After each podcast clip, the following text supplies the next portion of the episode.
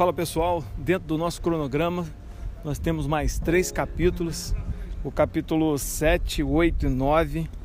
E o capítulo 7 ele fala né, sobre a tarefa que Deus deu para Noé.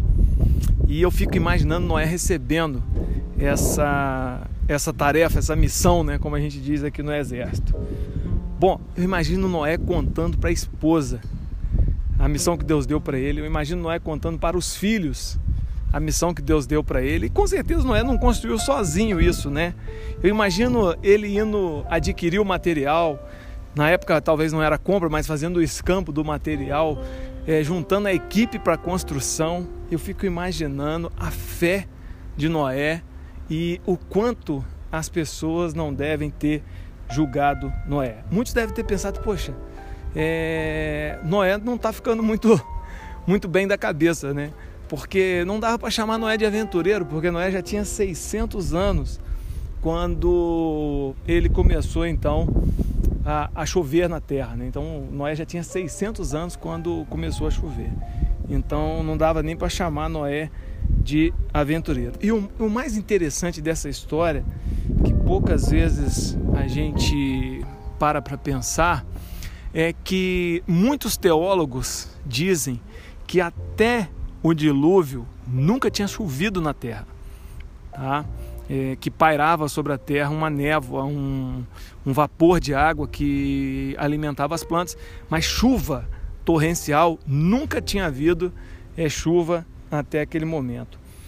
E aí eu fico perguntando para você e para mim, né? Será que a gente consegue entender a dimensão do desafio que esse homem é, aceitou. E o mais interessante, ele ficou cinco meses praticamente com a sua família dentro da arca. E no capítulo 8 fala justamente da saída da família e dos animais da arca.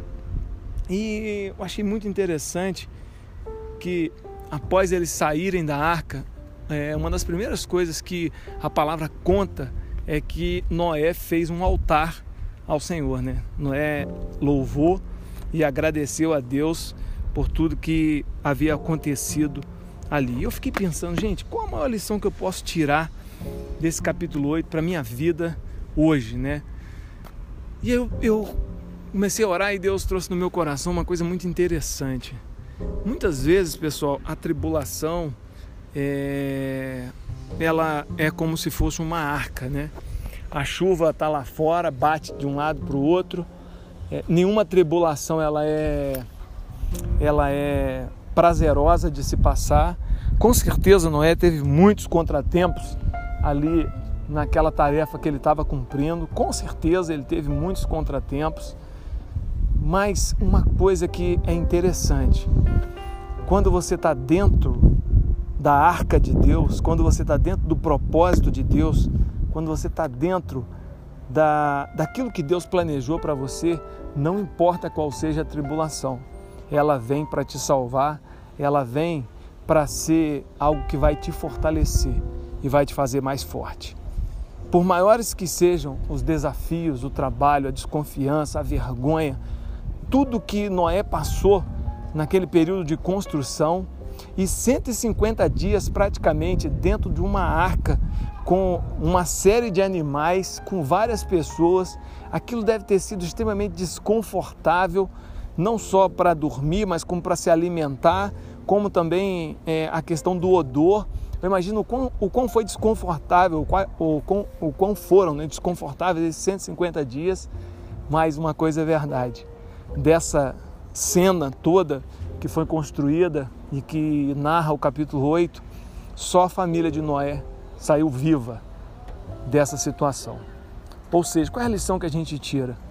Quando você estiver em tribulação, não reclame, não esmoreça, não desanime, porque a arca ou a tribulação que você esteja passando, ela pode ser um remédio, uma ponte uma, uma oferta de Deus para salvar você, sua família e talvez para te fazer mais forte e mais preparado.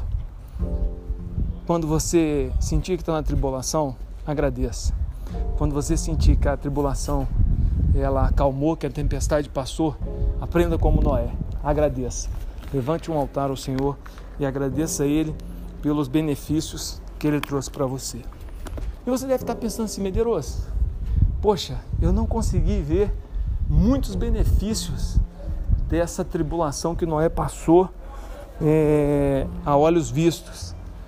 E eu fiquei lendo o capítulo 9, foi o capítulo que eu demorei mais tempo hoje, analisando, lendo.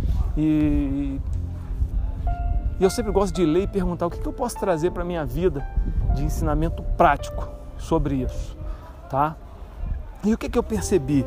Que no capítulo 9 ele traz justamente os benefícios que é, este homem teve ao permanecer firme naquilo, no propósito que Deus teve para a vida dele. Logo no versículo 1 do capítulo 9, ele, o, o capítulo inicia falando que Noé estava apto ou mais apto a multiplicar. Todas as vezes que você passa por uma tribulação, todas as vezes que você cumpre a missão que Deus te deu, todas as vezes que você é, é fiel naquilo que Deus tem para a sua vida, você fica mais apto a multiplicar. Multiplicar vidas, multiplicar sua fé, multiplicar é, a alegria, o regozijo, a paz. Você pode ter certeza que você fica muito mais apto a multiplicar. Bom, o segundo o segundo benefício que eu percebi vem logo no capítulo 2, que fala sobre força. Você fica mais forte. O, o inimigo treme ao saber que você está nessa tarefa, nessa missão, porque você fica mais forte e todo mundo passa a conhecer e saber quem é você por causa do poder de Deus na sua vida. Eu não conheci Noé, você não conheceu Noé, mas hoje nós estamos estudando sobre ele. Por quê? Porque ele foi alguém que conseguiu vencer a tribulação e se tornou mais forte após a tribulação. Se você quer ser conhecido no reino, se você quer ser conhecido no, no mundo celestial, se você quer conhecer, ser conhecido no mundo espiritual, você precisa é, aceitar os desafios e, mesmo com dificuldades, você precisa atravessar a tribulação e chegar do outro lado e levantar um altar ao Senhor. Bom, ainda nesse mesmo capítulo 9, traz a terceira recompensa que eu achei. Porque a terceira recompensa é a sua responsabilidade aumenta. Se você olhar o versículo 5, o versículo 6, ele fala, Deus fala para Noé da sua responsabilidade perante ele e perante os outros irmãos. Ele chega a dizer que a vida das outras pessoas é, estão na mão de Noé. E ele coloca alguns parâmetros sobre a responsabilidade sobre a vida do outro.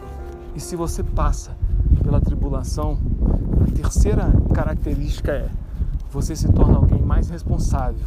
Na verdade, a sua responsabilidade aumenta e você passa a ter uma carga maior diante daquilo que Deus tem depositado na sua mão. Bom, e, a, e o quarto benefício foi, eu achei lá no, no versículo 4, é que Deus amplia a sua aliança com você. Se você perceber bem, é, Deus já tinha um relacionamento é, com Noé, tanto que o chamou, mas ao vencer aquela tribulação, ao vencer aquela é, tarefa, a aliança dele com Deus foi muito mais profícua, muito mais firme, muito mais forte. E o quinto e último, ou última recompensa que eu vejo, né, é, por Noé ter, ter conseguido vencer essa tribulação, é que os sinais de Deus começam a aparecer sobre a sua vida. Os sinais de Deus aparecem no céu sobre a sua vida. A história termina com a, o arco-íris, né, como a marca dessa dessa passagem que Noé viveu, dessa aliança que Deus criou com ele. E o quinto benefício que eu vejo que a tribulação pode trazer para a sua vida é que as marcas de Deus passam a ser visíveis na sua vida. E por fim, o capítulo termina, né, é, com uma história triste sobre envolvendo Noé e seus filhos.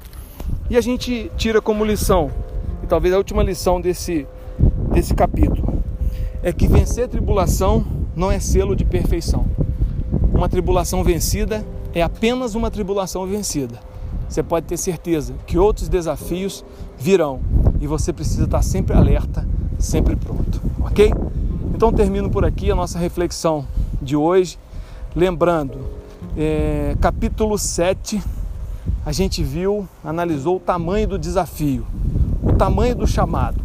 Versículo 8, a gente viu Noé durante o chamado, durante o desafio, a dificuldade que foi estar ali dentro daquela arca, 150 dias, com certeza não foi algo muito prazeroso.